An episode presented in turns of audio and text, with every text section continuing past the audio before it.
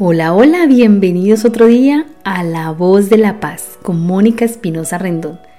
Este es el primer podcast después de unas merecidas vacaciones y la mejor forma de comenzar nuevos proyectos es reconociéndonos y dándonos ese valor y ese lugar que merecemos. Por eso hoy vamos a hablar de la fidelidad. Cuando hablamos de fidelidad siempre viene a nuestra mente ser fiel a la pareja, a los amigos, a la familia e incluso a los conocidos. Por ética moral, ser fiel es un sinónimo de respeto, de lealtad con los demás. Pero nos olvidamos de ser fiel a la persona más importante que es nuestro propio ser. Y es que continuamente estamos enfocados en complacer las expectativas de los demás, en ocasiones porque es una forma de mantener buena relación o contacto con ellos. Y es aquí donde debemos preguntarnos, ¿es realmente lo que queremos? ¿Por qué esta pregunta? Porque cuando actuamos en base a lo que los demás esperan de nosotros, vamos olvidando lo que realmente somos, lo que de verdad nos inspira o nos gusta hacer. Cuando dejamos de ser fieles a nosotros mismos, vamos generando estados de insatisfacción y esto nos va derivando a estados de tristeza, de cansancio mental, físico y espiritual. Y esto va desencadenando a su vez estados de abandono del ser. Nuestros gustos, aspiraciones, motivaciones e incluso nuestras formas de pensar van cambiando.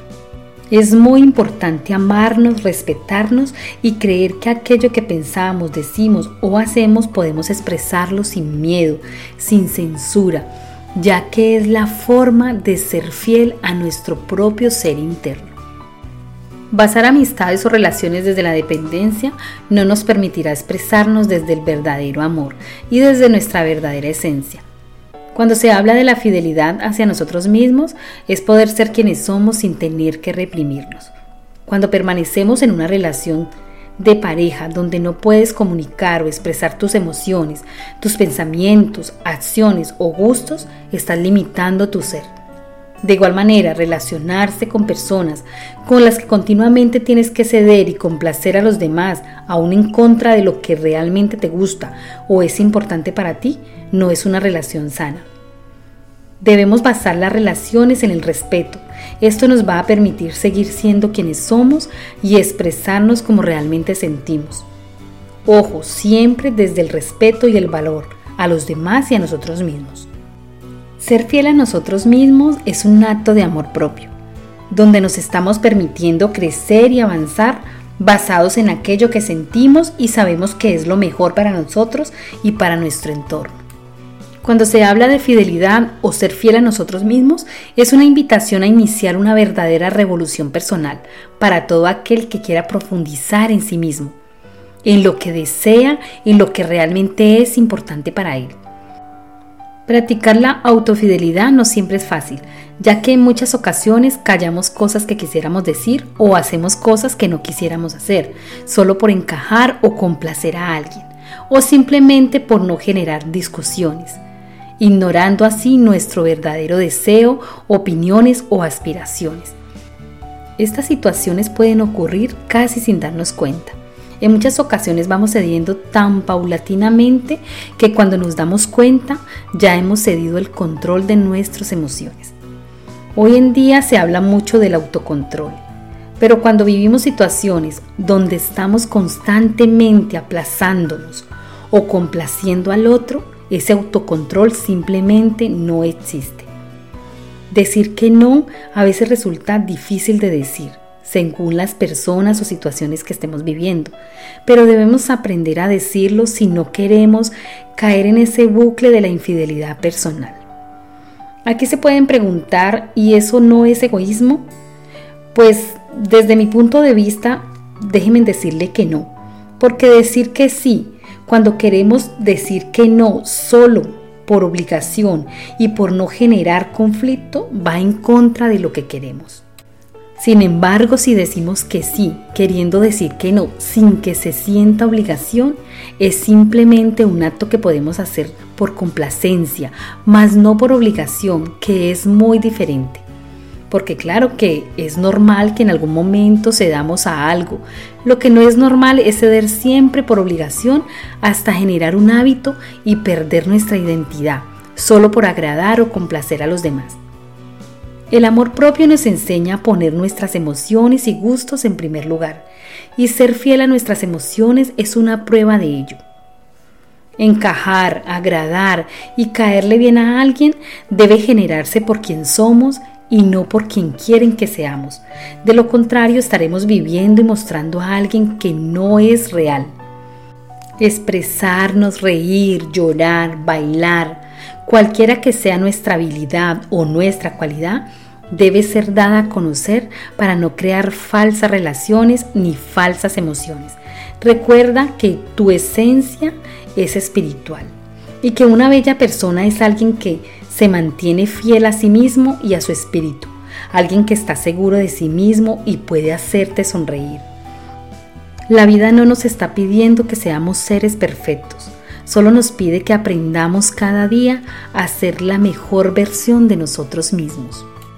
Ser fiel a nosotros mismos nos ayuda a fortalecer nuestras relaciones personales, nos construye como seres humanos y nos ayuda a ser sinceros, confiables y nos impulsa a ejercer un liderazgo positivo sobre nosotros mismos.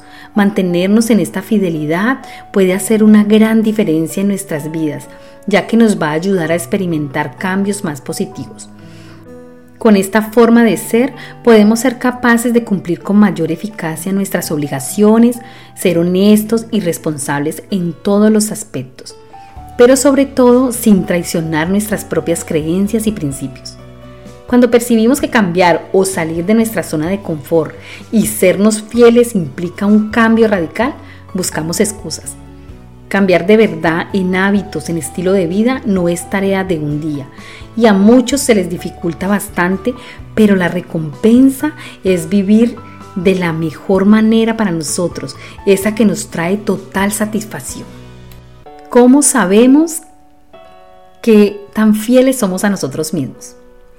Primero, debemos examinar nuestras actitudes y palabras, que éstas no cambien radicalmente según el lugar y las personas con quien estás. Asegúrate de que en todo lugar todos tengan la misma opinión acerca de ti. Piensa que la fidelidad que exiges de los demás tenga la misma proporción de tu autofidelidad. Sé prudente para elegir amistades, lugares y eventos. Así no tendrás que esconderte, mentir y comportarte en una forma contraria a tus principios. Revisa si lo que dices y haces se corresponde con lo que piensas y sientes. Es el momento de comenzar a conocernos y a valorarnos. De esta manera tendremos la oportunidad de encontrar en la vida lo que queremos, lo que se parece a nosotros. Si nos conocemos a nosotros mismos, vamos a saber cuál es nuestro camino. Recuerden que los patrones sociales no tienen que ser cumplidos por todos de la misma manera. Por el contrario, podemos vivir bajo ciertos patrones comunes, pero sin abandonar aquello que nos identifica, aquello en lo que creemos. Y para terminar, les dejo cinco consejos prácticos para ser fiel a nosotros mismos. Primero, no tengas miedo de ser auténtico. Actuar de cualquier manera que no sea la tuya solo te rodeará de relaciones y situaciones insostenibles. Segundo, tu voz cuenta. Tercero, aprende a decir que no. Cuarto, no intentes controlar la opinión de los demás. Quinto, préstate atención a ti mismo. No olviden repetir el audio para poder integrar así mejor la información. Y como siempre recuerden que el amor y el respeto comienza por nosotros mismos. No podemos pedirle a los demás lo que no nos damos a nosotros. Una vez más, gracias, gracias, gracias por estar aquí. Recuerden suscribirse, darle like y compartir. Para las personas que llegan nuevas al canal, pueden contactar conmigo a través de mis plataformas Facebook o Instagram o pueden escribirme a la voz de la paz 72 gmail.com.